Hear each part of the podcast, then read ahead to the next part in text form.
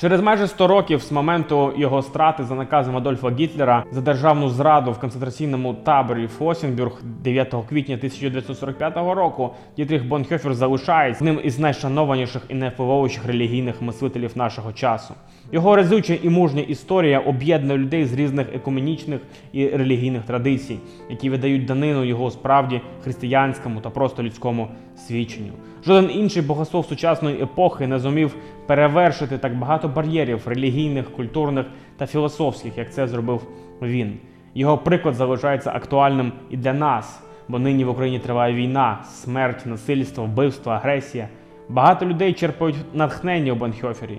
Я й сам глибоко вражений його життям та смертю. Саме тому я вибрав його в якості теми для моєї дипломної роботи. Я хочу зрозуміти його краще і допомогти зрозуміти його іншим. Сьогодні існує безліч протилежних уявлень про нього. Його життя є предметом досліджень як консервативних євангельських християн, таких як Ерік Метаксас, який написав, мабуть, найпопулярнішу його біографію. Але також його досліджують і більш ліберальні мислителі, такі як Чарльз Марш, який написав одну з найкращих академічних біографій. На цьому подкасті ви побачите мій шлях у- дослідженні Дітріха Бонхьофера. Я візьму інтерв'ю провідних дослідників його життя та богослов'я, багато з яких дотримуються різних думок, щоб самому зробити висновки і показати, як можна застосувати його спадщину до сучасної ситуації. Декілька важливих думок перед початком подкасту. Щоб черпати щось важливе для себе з богослов'я і життя Бонхьофера, не обов'язково погоджуватися з ним в усьому. Він був людиною свого часу, яка формулювала свої ідеї в контексті ро- розквіту ліберального німецького богослов'я, у контексті богослов'я Карла Барта, який був в опозиції до ліберального богослов'я. У його час відродження християнського природного богослов'я ще не відбулося, тому в багатьох аспектах він мислив інакше, ніж християнські богослови мислить сьогодні. Однак це не скасовує того факту, що він був блискучим мислителем. Е, З його праць та його свідчення ми можемо почерпнути дуже багато для розуміння богослов'я та його застосування до суспільної сфери. По-друге, цей подкаст є моїм власним дослідженням на шляху до написання моєї власної роботи, яка можливо колись буде видана як книга, хто знає. Але на цьому шляху я говоритиму з різними дослідниками Бонхьофера, які можуть дивитися по-різному на різні питання, і це абсолютно нормально. Тому ваше завдання зробити власні висновки. Більше того, я сам ділитимуся своїми напрацюваннями в дослідженні Банхьофера і пропонуватиму свої висновки, з якими ви також можете не погоджуватися. Я можу помилятися.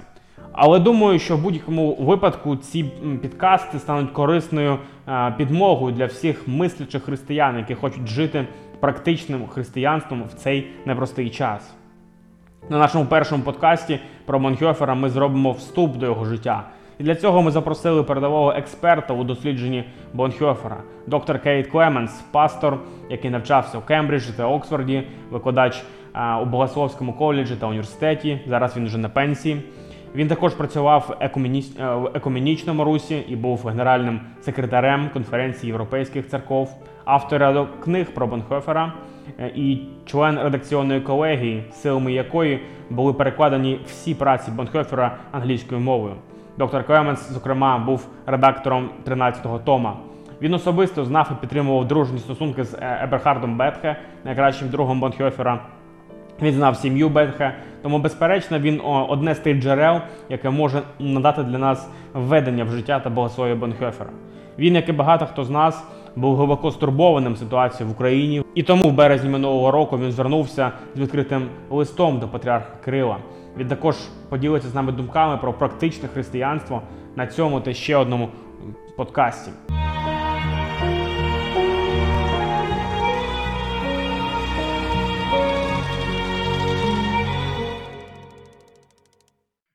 Друзі, я радий бачити вас на першому подкасті про Бонгефера. Мене звуть Михайло Абакумов. Я керівник служіння Розумна віра в Україні. І сьогодні у нас особливий гість. Це доктор Кейт Клеменс. Сподіваюся, я правильно сказав ваше прізвище. Так, сьогодні у випуску ми обговоримо загальні питання про Бонхефера, питання про його біографію та його богословські погляди. А доктор Клеменс експерт у цій галузі. Сподіваюся, це буде чудовим обговоренням. Добре, доктор Клеменс, я радий вас бачити. І я радий вас бачити. Чи могли б ви коротко ввести нас у курс того, ким є Бонгефер? Яка його історія і чому він такий знаменитий? Отже, короткий огляд, хто такий Дітріх Бонгефер? Так, Дітріх Бонгефер був лютеранським богословом із Німеччини. Він народився 1906 року. Він помер у квітні 1945 року, незадовго до закінчення Другої світової війни. Його стратили нацисти за його опір, за участь у руху спротиву Гітлеру. Можливо, варто зупинитися та розповісти коротку історію про те, як я бачу Бонгефера. Колись Мій друг німець розповів мені історію про те, що в Німеччині жив один професор, який починав свій вступний курс для нових студентів, які навчаються в дидактичному ключі, кажучи їм зрозуміло, теологія не має нічого спільного з реальним життям. Це не більше ніж теорія, яка ніяк не змінює життя в цьому світі. І він говорив так, бо знав, що завжди на якійсь хвилині обговорення випливе ім'я Дідріха Бонгефера. Адже люди казали: я знаю богослов'я справді практично. І вони цитували слова Бонгефера, адже його життя та богослов'я свідчили на користь погляду про Боже проведіння над цим світом і про те, як нам слід жити у цьому світі. Отже, він відомий у всьому світі. Дідріх Бонгефер відомий майже у кожній країні світу. Про нього чули християни і ті, хто не вірить у Христа, тому що його життя було неймовірним. На перший погляд, це має дивувати, адже він виховувався в тісному привілейованому колі німецького суспільства до Першої світової війни. Його батько був видатним психіатром, і як ми б сказали зараз, нейрохірургом. Це була дуже заможна видатна сім'я. Пращури його батька та матері були аристократами. Сім'я не мала сильного зв'язку з церквою. Для них вона була минулим. Серед його двоюрідних дідів, дідів та прадідів були церковні пастори.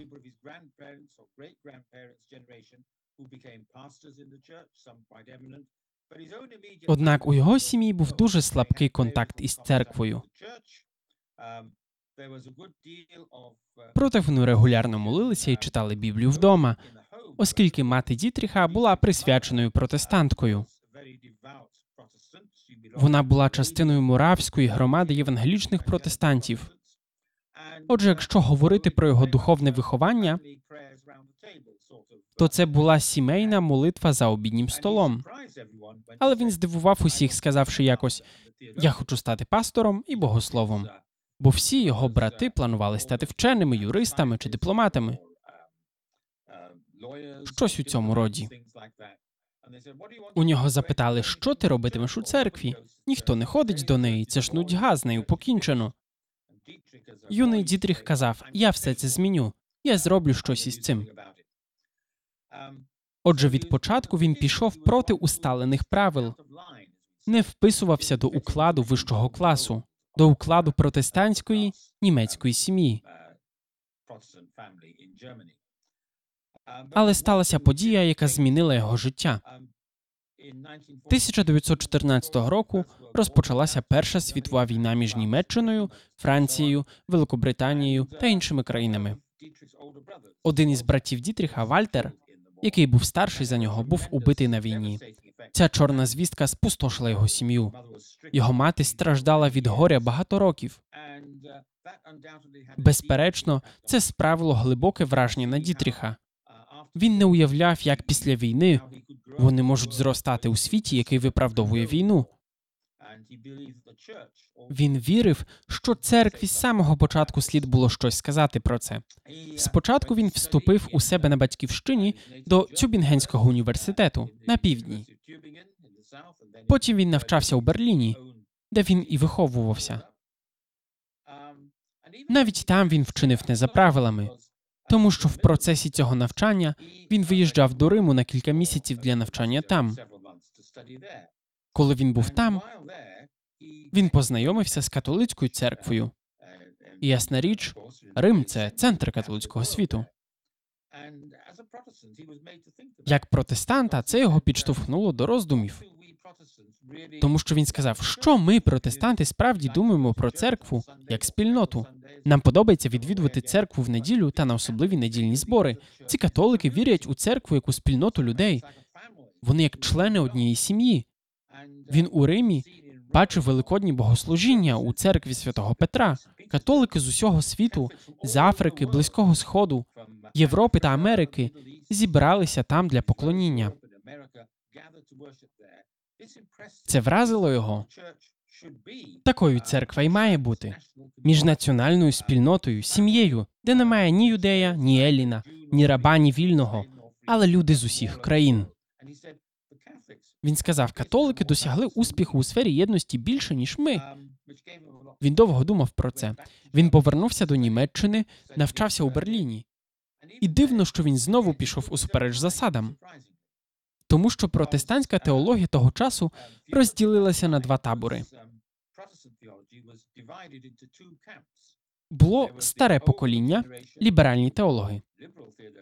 Вони вірили, що все, що потрібно, вивчати Біблію, історію Біблії, історію релігії, психологію релігії. Вони вважали, що це робить людей релігійними у протестантському значенні. Проти них виступили інші богослови. У Швейцарії служив молодий пастор Карл Барт.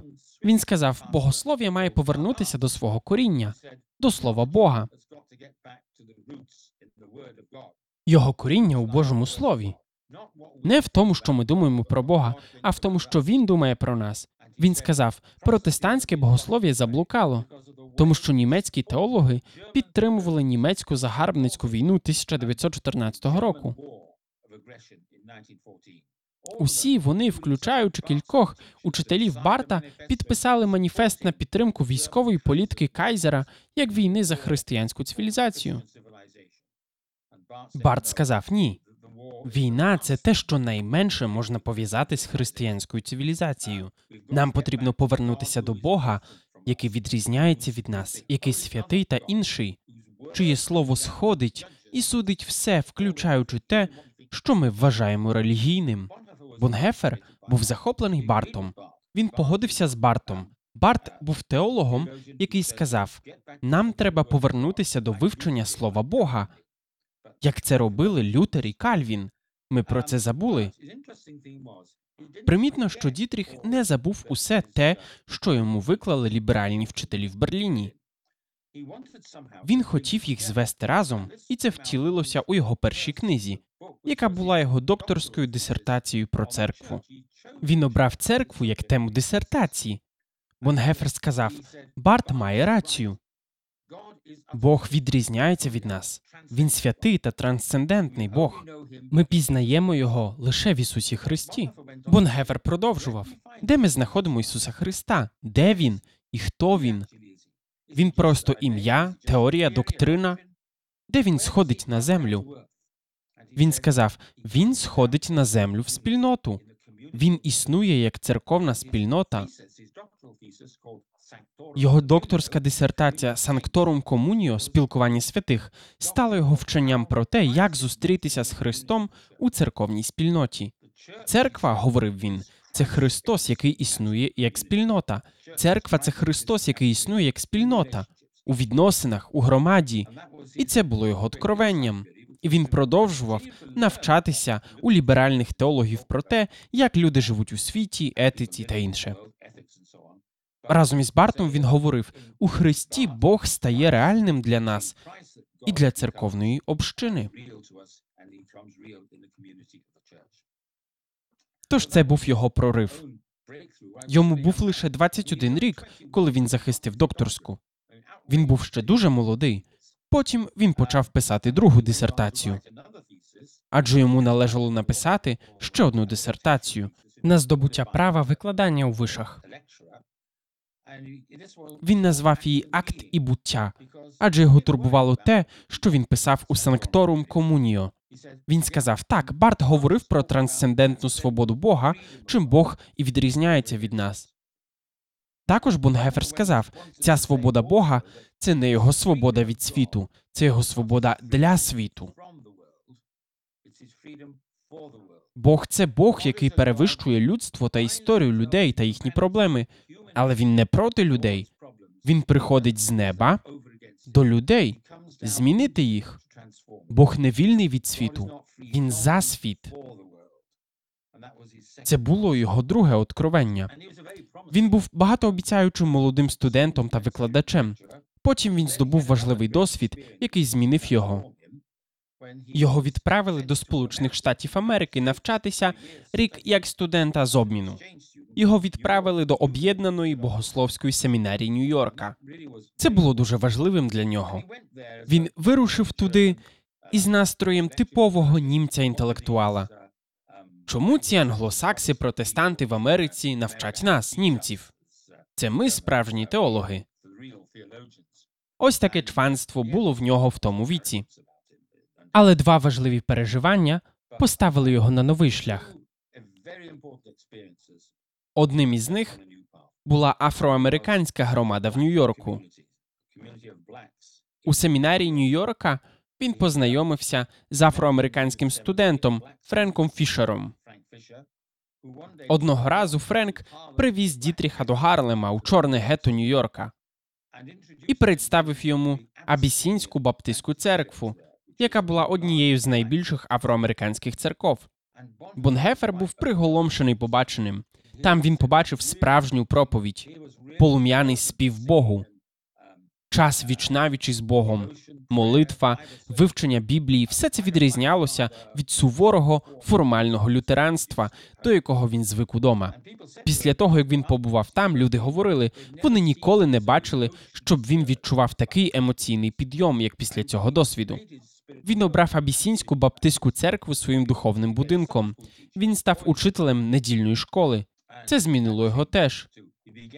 Тепер він побачив виворот життя Нью-Йорка. Ось його другий досвід. В об'єднаній семінарії навчався Жан Ласер, студент із Франції, з яким Бонгефер потоваришував. Потрібно згадати, що це було після Першої світової війни. Німцям було не просто спілкуватися з французами, тому що обидві нації постраждали у війні. Були підозри, але Бонгефер і Ласер порозумілися. Ласер поставив Бонгефера в незручне становище, сказавши: Ісус говорив про ненасильство. Нагірну проповідь слід розуміти так, як вона була сказана. Бонгефер, як добрий лютеранин, був вихований на нагірній проповіді Ісуса. Блаженні в Богі, блаженні лагідні, підстав другу щоку, блаженні миротворці, але це не можна застосовувати насправді. Це світ ідей. У світі ми повинні діяти за іншими стандартами, керуючись іншими причинами та поведінкою. Інакше що було б з нами? Ласер сказав Дітріхові. Ісус сказав те, що він мав на увазі про відмову від насильства. Це підштовхнуло Бонгефера до роздумів. Він почав читати Біблію, дивлячись на неї по-новому. Почав молитися частіше. Він вважав це поворотним моментом у своєму слідуванні за Ісусом. У його свідомість проникла думка про шлях учнівства. Він думав про це, повернувшись до Німеччини для викладання у Берліні. Він змінив свій спосіб мислення багато в чому. Життя це не лише богослов'я, це учнівство та послуг Христові на ділі. Він повернувся до Німеччини. Тоді Німеччина була країною, де назрівав переворот. Після війни німецька Веймарська республіка була нестабільною, були величезні економічні проблеми. Піднімався націоналізм з одного боку і марксистський соціалізм з іншого боку. Люди опинилися між двома вогнями. Бонгефер побачив, якщо люди світу хочуть підкоритися владі Христа, християнській вірі, то їм потрібно визнати ці проблеми, а не намагатися їх уникати. Він повернувся для викладання у Берліні. Дітріх Бонгефер став частиною церкви, де були бідні парафіяни, в районі Берліна, де мешкав робітничий клас, і служив там помічником пастора. Він почав вести заняття з конфірмації для юних африканців, які там жили. Коли він повернувся до Берліна, він вдруге, вперше це було в Нью-Йорку, занурився на якийсь час у життя нижчого класу німецького товариства. Він постійно боровся з цими проблемами. Йому не давало спокою прохання Жана Ласера всерйоз задуматися про заклик Ісуса до миру. Йому дуже подобався екуменічний мирний рух, міжнародний рух.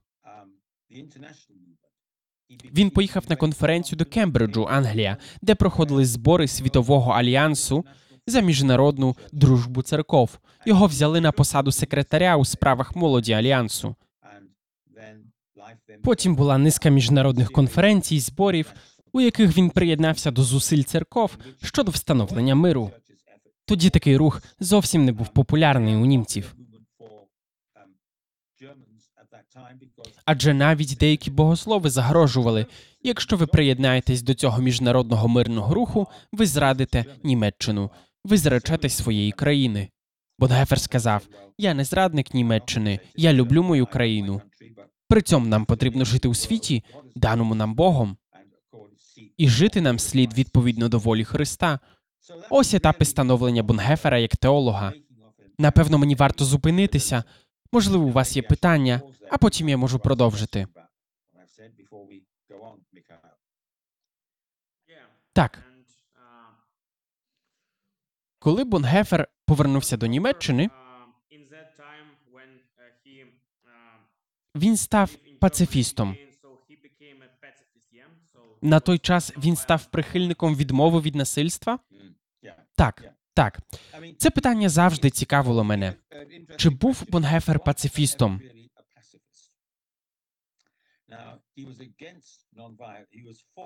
Отже, він був за відмову від насильства. Насправді він жодного разу не сказав: Я ніколи не візьму зброю в руки. Примітно, що в 1934 році це цікавий випадок. Проходила конференція в Данії. Конференція про мир. Хтось запитав його, що ви робитимете, якщо почнеться війна. Він відповів: молитимуся, щоб Бог зміцнив мене, щоб не взяти зброю в руки і не боротися. Його наміром було переконати церкву серйозніше поставитися до заклику Ісуса, відмовитися від насильства. Цю тему Бонгефер обговорював зі своїми студентами у Берліні та в екуменічному русі. Також він бореться з тодішнім богослов'ям націоналізму, яке виправдовувало війну. Він сказав: не можна виправдовувати війну, користуючись християнськими термінами.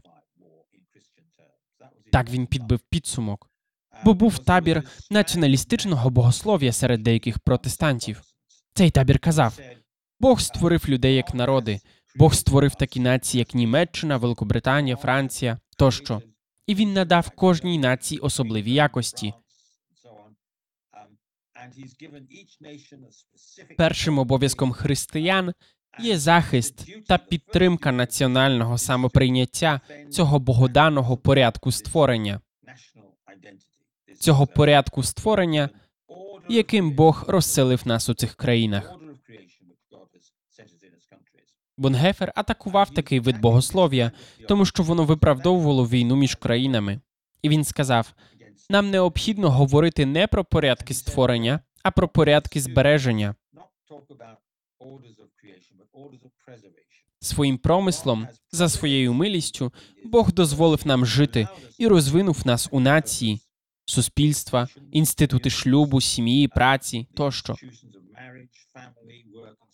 Все це порядки збереження, схвалені Богом. І він дозволив жити так.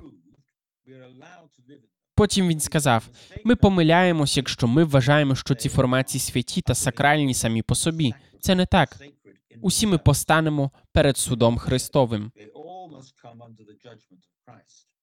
Він сказав: Христос дає порядки створення, а не наша національність чи наше суспільство, клас чи ще щось. Все має прийти перед судом Христа та перед його очима. Тоді він боровся з цим табором на початку 30-х років. Ще до того, як Гітлер прийшов до влади, він мав вірне розуміння нації, суспільства і так далі. Він сказав: внесок церкви в це побачити себе як воістину міжнародне співтовариство, міжнаціональне, глобальне співтовариство у Христі, в якому всі наші відмінності як людей стають неважливими. Ось чим був зайнятий Бонгефер напередодні приходу Гітлера до влади 1933 року у Німеччині.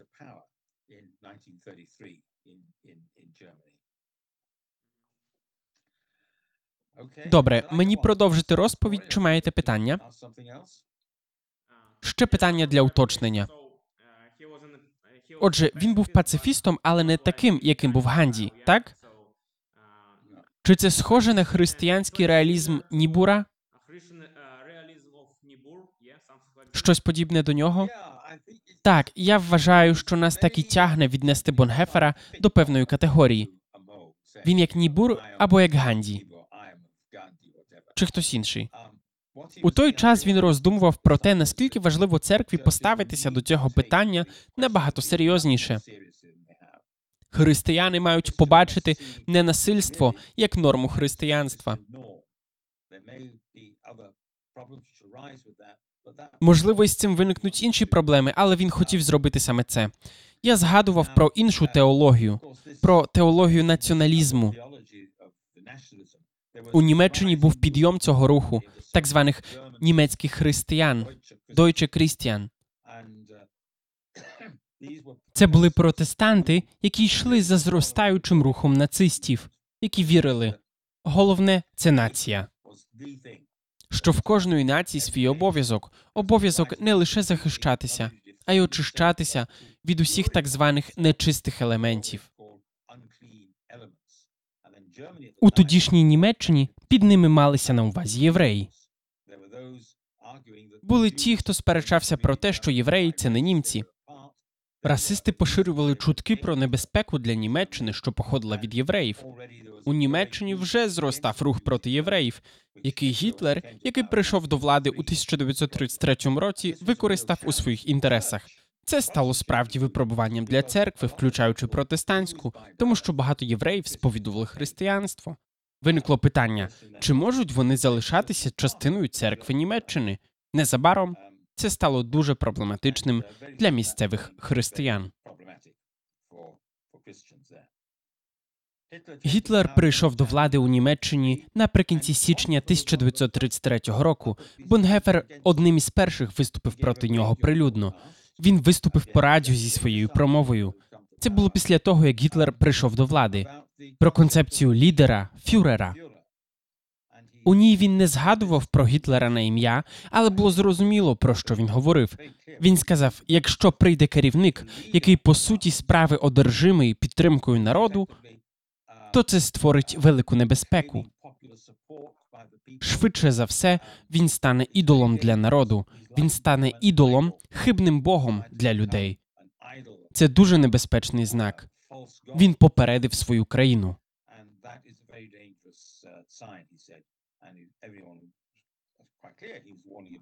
Коли Гітлер прийшов до влади, рух німецькі християни сказав: нам треба переконатися в тому, що ми у згоді з вами, нацистським урядом і країною, в якій ми живемо, з новою нацистською ідеологією. У нас є церква, яка підтримує ці погляди.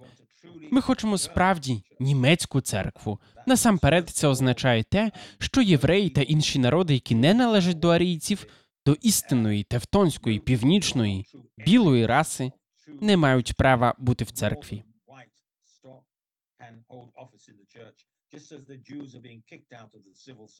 Рух вимагав заборонити євреям відвідувати богослужіння і обіймати посади в уряді. Ми не хочемо, щоб євреї обіймали посади в уряді і служили пасторами в церквах. Більше того, вони замінили інші частини християнської віри, які не вписувалися в їхній світогляд. Їм не подобався старий завіт, бо це єврейська книга. Вони захотіли нового Христа, якого назвали нордичним, а не Христа, який постраждав на хресті. Вони схотіли Христа Героя. Отже, вони надали язичницький варіант християнства. Це призвело до боротьби церков Кірхенкамф, яка стала спробою нацифікувати церкву. І з самого початку цей процес зустрів опір. Такі люди, як Мартін Німеллер, пастор із Берліна, що став лідером надзвичайного союзу пасторів, вони стали опозиціонерами цієї ідеології нацифікованих сил.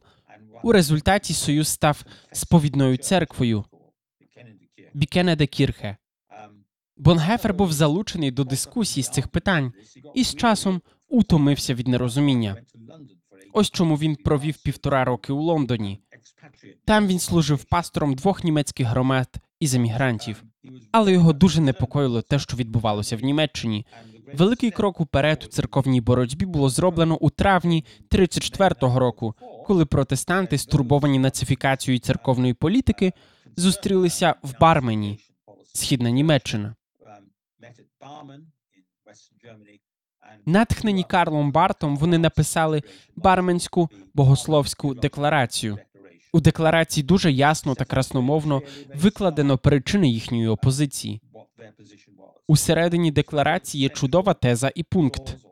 Ісус Христос, як він засвідчений нам у святому письмі, є єдине слово Бога, яке ми повинні слухати, якому ми повинні довіряти і підкорятися в житті та смерті. Ясне твердження декларації було проти нацистського режиму, яке говорило: зараз Бог каже до нас через Гітлера, через расистський рух, через національне оновлення німецької величі. Декларація заперечувала, ми повинні повернутися до Христа та його шляху. Ось підстава сповідної церкви, яку Бонгефер підтримував повністю. Закінчивши працю в Лондоні, він повернувся до Німеччини в 1935 році, щоб стати директором однієї з семінарій сповідної церкви, відокремленої від кола церкви Рейху. Отже, ще один поворотний момент в його житті.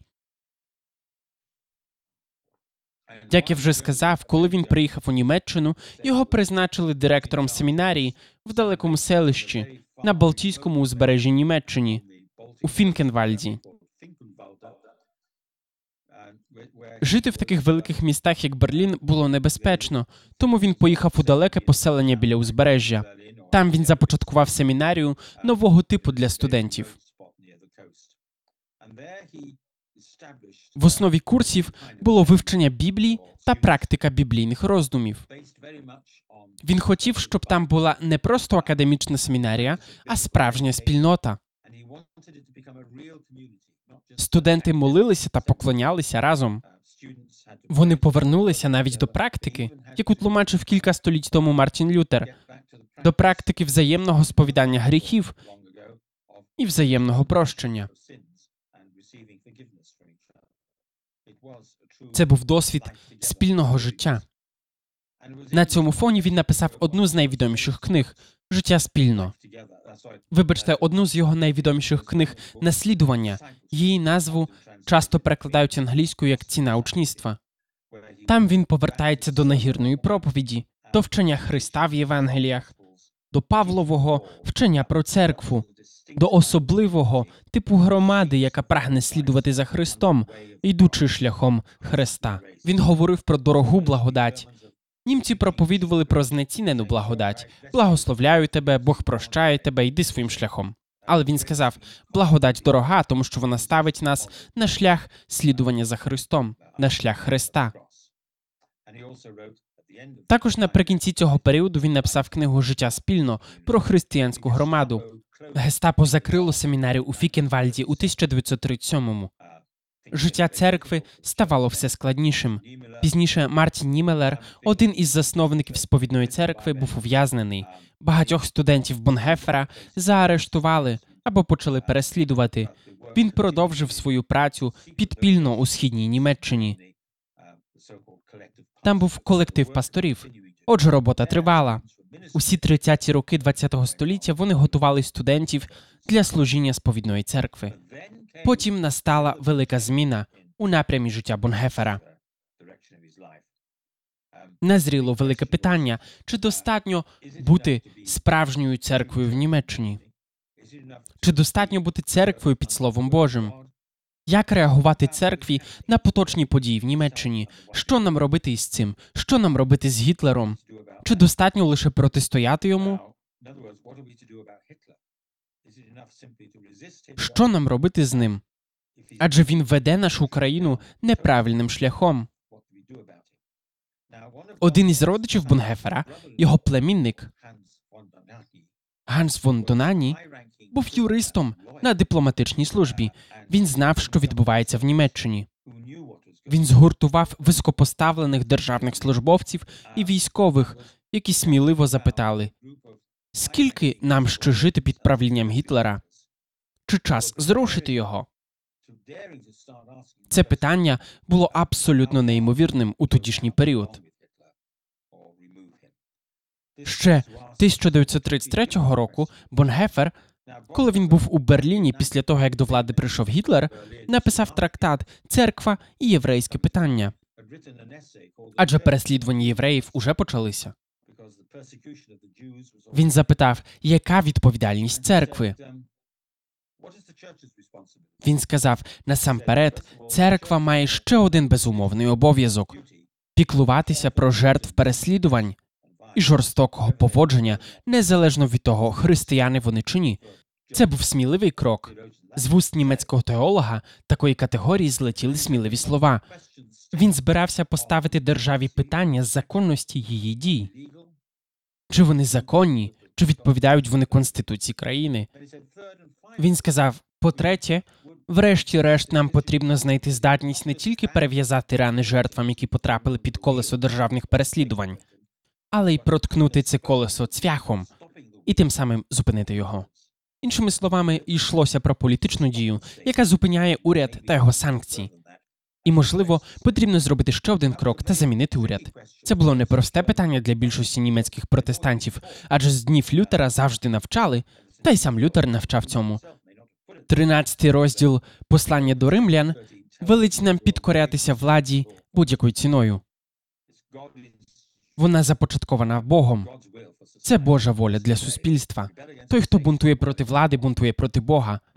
Але насправді Лютер не говорив так. По суті, він розглядав можливість правління тиранії і ставив питання, чи правильно буде, якщо усунути або навіть убити тирана. Тепер ви бачите, що до кінця 30-х років Бонгефер ставив такі нові питання: які політичні обов'язки християн у сучасній державі і в сучасному світі? Я не сказав би, що він тоді став учасником опору, але він був обізнаний, що серед деяких друзів його сім'ї та колег, які обіймали високі посади, такі питання вже обговорювалися. Це створило йому великі труднощі, тому що виникло питання про його військовий обов'язок наприкінці 30-х років. Він досі не міг уявити, як він міг би служити в армії Гітлера. Він відчував сильний тиск до 1939-го. Постало питання про можливий переїзд з Німеччини. Його друг Рейнгольд Нібур, про якого ви вже згадували, люди з Америки, Великобританії радили йому виїхати з Німеччини влітку 1939 року і прибути в Сполучені Штати. Щонайменше в цьому випадку його не змогли б забрати до армії. Вони знайшли йому роботу читати лекції німцям-біженцям, які переїхали до штатів. Тому Бонгефер прибуває до США влітку 1939 року до Нью-Йорка для безпеки.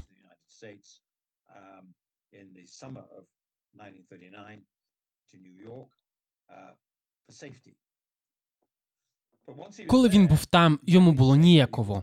Він опинився в дуже складному становищі, думаючи про долю своїх друзів у Німеччині. Чи слід мені взагалі було сюди їхати? Він прийняв рішення майже відразу. Він боровся з цим питанням до часу, коли приземлився у Нью-Йорку. Але лише за кілька тижнів він прийняв рішення, що він має повернутися до Німеччини. Він розповів своєму другові Рейнгольду Нібуру. Мій приїзд був помилкою. Потім він сказав те, що підвело підсумок його відношенню. Християнам Німеччини доведеться ухвалити дуже непросте рішення. Або ми дозволимо нацистському уряду перемогти, і це означатиме кінець християнської цивілізації, або молитимемося за його поразку.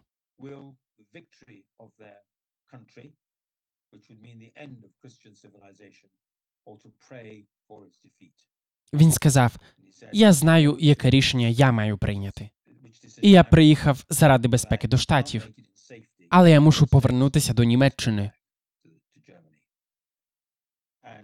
Отже, він знав, він виявить вірність Христу в цій ситуації, якщо повернеться туди, де чатує небезпека, і якщо працюватиме в міру своїх можливостей проти своєї країни. У цьому сенсі він уже був в опорі, тому що небагато німців на той час говорили: я молитимуся за поразку моєї країни заради перемоги християнства у світі. Саме так він і вчинив. Повернувся до Німеччини і продовжив роботу у сповідній церкві. Він старанно писав, проповідував та працював над книгою Етика. Бонгефер вважав цей твір головною працею свого життя. Він писав там про те, ким хоче зробити нас Христос, працюючи над нашими душами у сучасному світі. У своїй книзі про учнівство він звертає увагу на Христа і наслідування за ним. В етиці він пише: якщо Христос це центр життя, то що це означає для нашого життя у цьому світі? Якщо це так, то якими є наші цивільні, професійні, громадські та сімейні обов'язки? Що це означає для нашого життя в цьому світі? До того ж, він бере участь у політичній змові. Чоловік його сестри Ганс фон Донані представив його керівним особам в уряді та в армії, які вже склали змову щодо повалення Гітлера. Цілком зрозуміло, що це вплинуло на зміст етики, тому що в етиці він ставить запитання, що таке нести відповідальність, перед ким я її несу.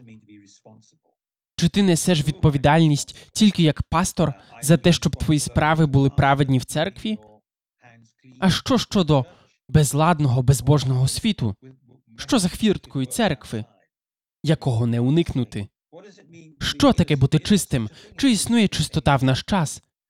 Коли ти знаєш це, і це було очевидно під час війни, коли багато тисяч євреїв перевозили до таборів смерті на схід. Що таке бути чистим, спостерігаючи за цим? Чи означає це, що треба утримуватися від дій і лише молитися за це? Чи це означає, що потрібно увійти в цей бруд, тобто взяти якусь відповідальність? Яку сторону ви приймете? Ось причина, через яку Бонгефер вступив у змову проти Адольфа Гітлера.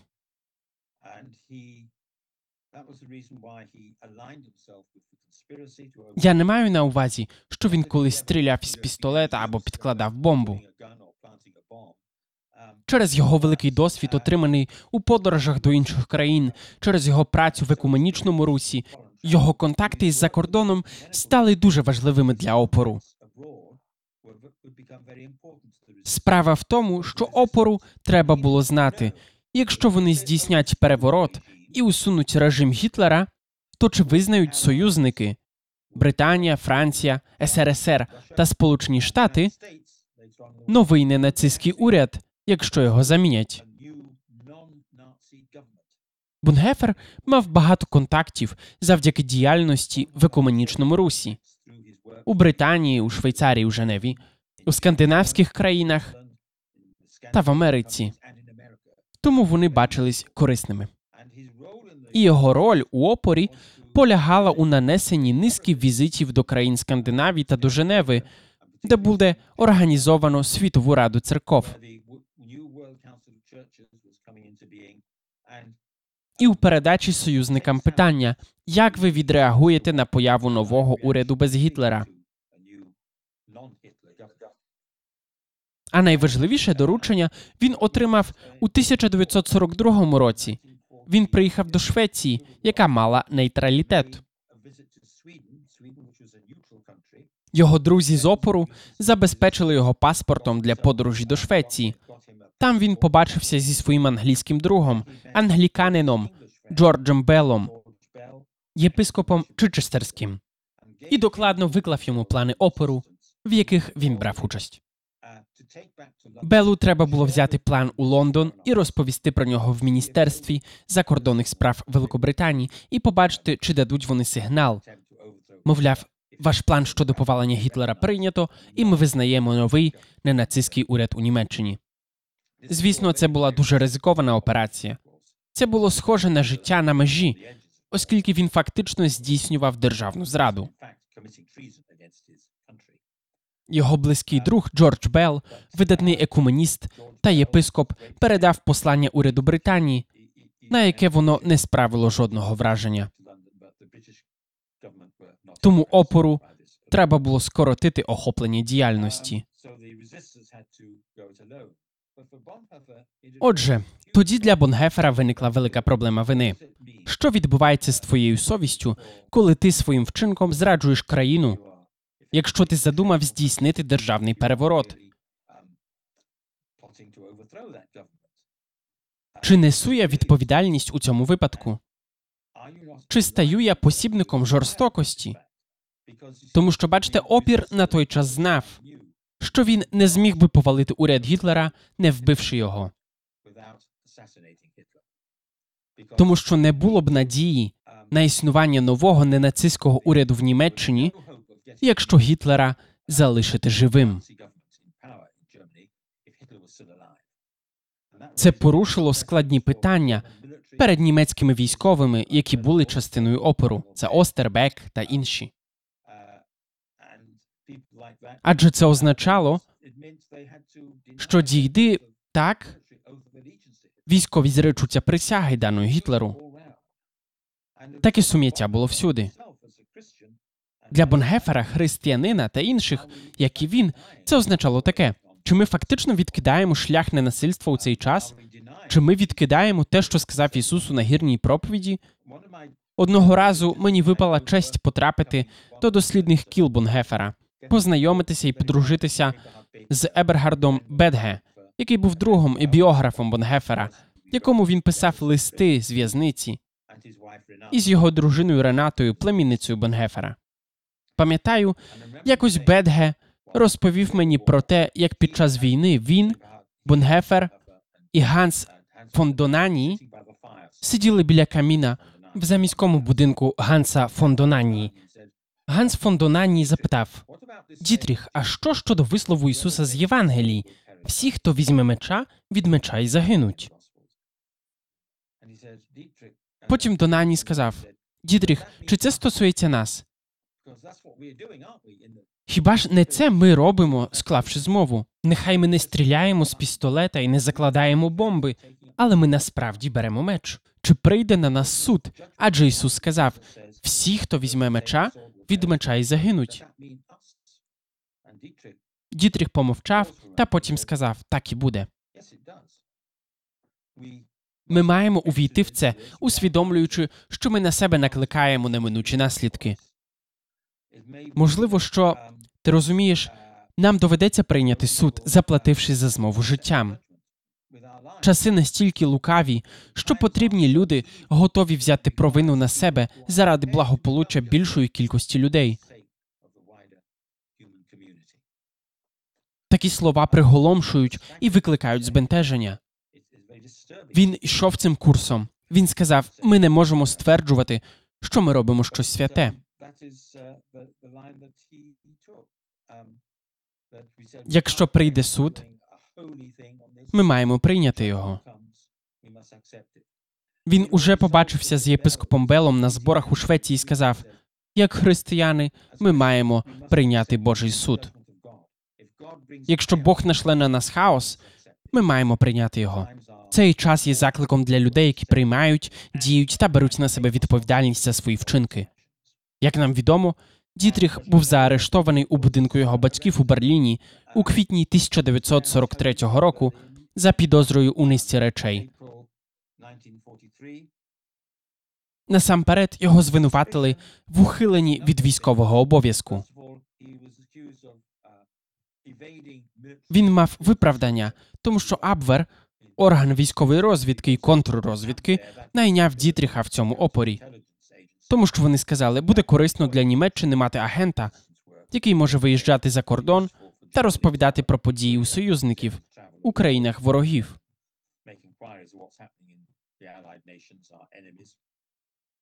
Їх непокоїло це. Також гестапо поставилося з сильною підозрою до так званої операції Сім, організованої опором з метою незаконного відправлення євреїв з Німеччини під приводом їхнього відправлення на розвідувальне завдання за кордон. Дітріх брав участь у їхній доставці до Швейцарії. Певна річ, євреї так і не повернулися для звіту до Німеччини. Вони зникали в інших країнах і жили там як біженці. Отже, на той час німці не підозрювали про головну змову. При цьому німці підозріло сприйняли частину цієї діяльності і його ув'язнили у в'язницю військових злочинців у Берліні, де він провів майже два роки.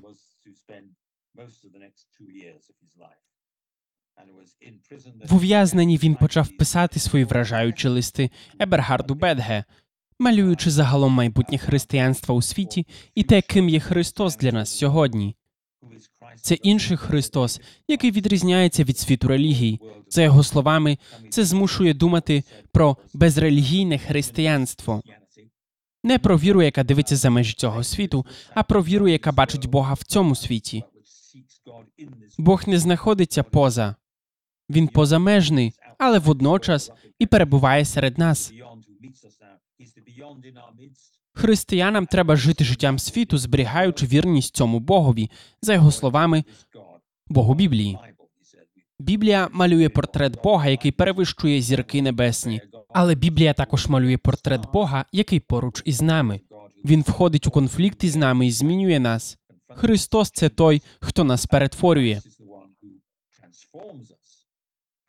Ісуса необхідно бачити як людину для людей, як того, хто перетворює наше існування. Він видаляє з нас егоцентризм і звертає нашу увагу на інших людей та стосунки з іншими людьми. Церкві потрібно стати спільнотою і для інших. Він сказав: церква захищала себе в Німеччині, навіть сповідальна церква. Але церкві необхідно бути спільнотою, яка існує заради тих людей, які не є її частиною. Він сказав: церква є справжньою церквою, лише якщо вона існує для інших. Потім, наприкінці 1944 року, він був у в'язниці. Він завжди сподівався, що його позбавлять допитів. Він раз у раз ухилявся від допитів, даючи зрозуміти, що він не знав, що відбувалося. Він лише хотів служити своїй країні через ці контакти. Тощо у 1944 році, у липні того року, Клаус фон Штауфенберг спробував зробити замах на Гітлера. Він проніс вибухівку на нараду у східній Німеччині, але Гітлер вцілів. Гра була закінчена. Усі, хто мали хоча б віддалене ставлення до цієї змови, незабаром були викриті і опинилися у великій небезпеці. Саме тоді Дітріх написав один з своїх найсильніших листів із в'язниці. Я розповім, як я прочитав цей лист. Якось я запитав Ебергарда Бедге, де знаходяться листи, які Дітріх писав у в'язниці, де вони зберігаються. Він сказав: вони тут, у моєму письмовому столі. Хочеш побачити листа? Який з них ти хочеш побачити? Я відповів: той, що він написав 21 липня 1944 року, коли бомба вибухнула, але Гітлер вцілів. Коли він писав його Ебергарду Бедге про те, що це означало для нього, той був в армії в Італії, в німецькій армії в Італії. І він сказав: я багато думав про поцейбічність християнства. Він говорив про сутність віри. Віра це розділити страждання Христа у цьому світі. Віра це не вихід із світу цього, а довірення себе в руки Христа в Гефсиманії та бадьорість у Христі в Гефсиманії.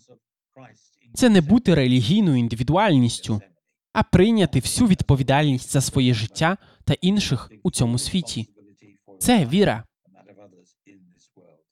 Як успіх може зробити нас чванливими, а невдача змусити блукати, якщо ми живемо так у світі, поділяючи страждання Христа у світі? Це він написав в одному з останніх листів.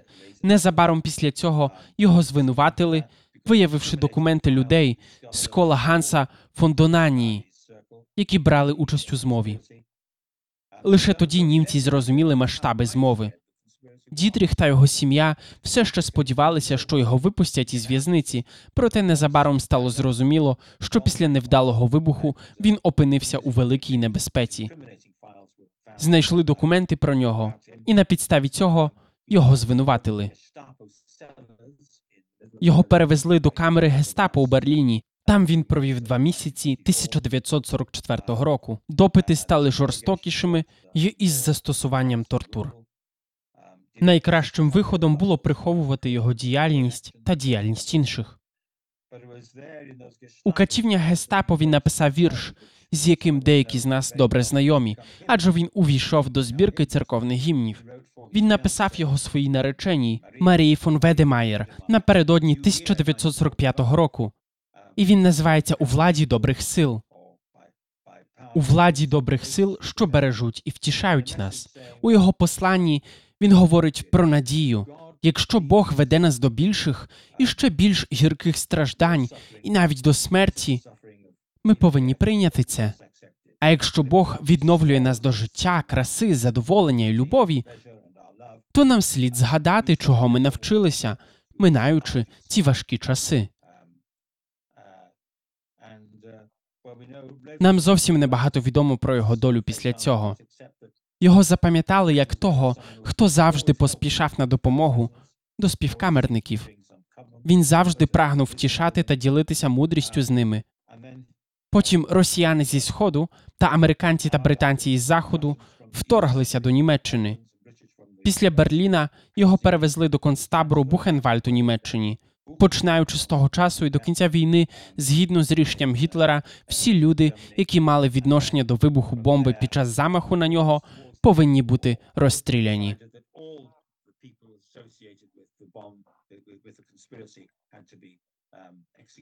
Йому майже вдалося зникнути. Дітріха помістили у вантажівку для ув'язнених, що прямувала на південь Німеччини. Але в результаті гестапо наздогнало їх у містечку під назвою Шенфельд. Ні, у Шенберзі. Він був доставлений до концтабору Флосенбюрг, де його та інших членів опору, що вижили, страчували жахливо і жорстоко. Їх повісили 9 квітня 1945 року. Одним із його практично останніх слів було повідомлення для одного з його співкамерників англійців, капітана Пейна Беста. Він мав послання для Джорджа Белла. Бонгефер казав йому, що ніколи не забував про зустріч з ним і про спільну роботу з досягнення миру.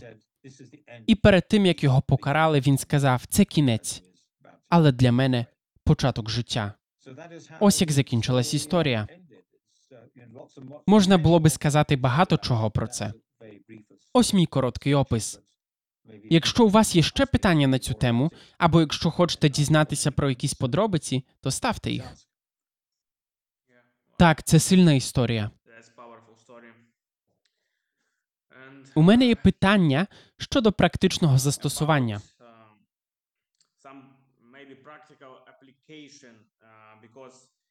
Тому що ви знаєте, історія завжди повторюється, і зараз ми бачимо війну між Росією та Україною.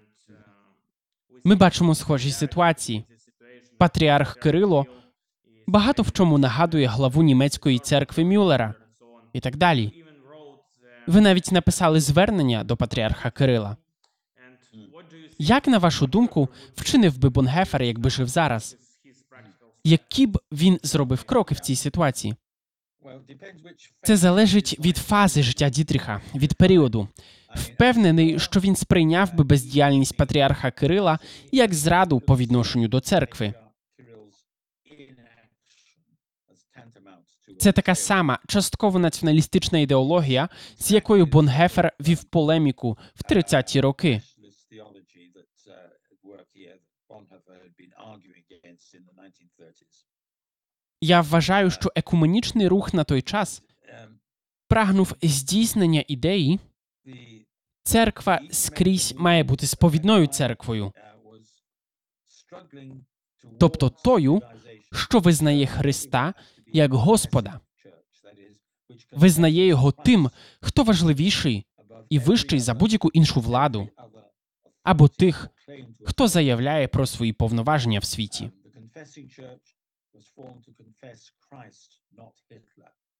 Сповідна церква була сформована сповідувати Христа, а не Гітлера. Христа, а не велич Німеччини.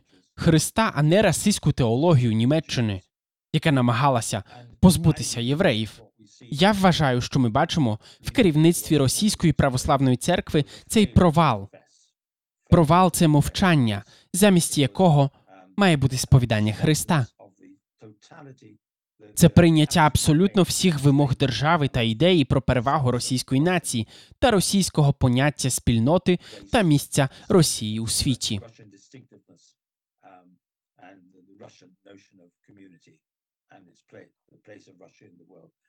Впевнений, що Бонгефер висловився про це, про брехунів, за якими вони йдуть. Як і німці йшли за Гітлером і впали в гріх поклоніння лжебогам, своїй расі, мілітаризму, національності і таке інше. Це є випробування для екуменічного руху сьогодні. Дії Росії засуджуються всіма по всьому світу, і в тому числі церквами екуменічного руху. Я говорю про себе і про тих, хто був залучений до екуменічного руху. Нам не вистачає наполегливості закликати російську православну церкву до відповіді. Чому ви в цьому відношенні сповідували не Христа, а сповідували Росію? Я сказав би так само, що Бонгефер пішов би цим курсом. Те, що він зробив би щодо ситуації в Україні та самій Росії, зрозуміти дуже складно, бо сторонньому спостерігачеві легко сказати позбудьтеся Путіна. Це необхідно зробити людям, які там, в Україні. Їм доведеться нести наслідки цього, і, можливо, за це потрібно буде заплатити ціну. Це болісний вибір. І одного разу перед ним став Бонгефер. Давайте висловимо це так. Зрозуміло, потрібна зміна правління.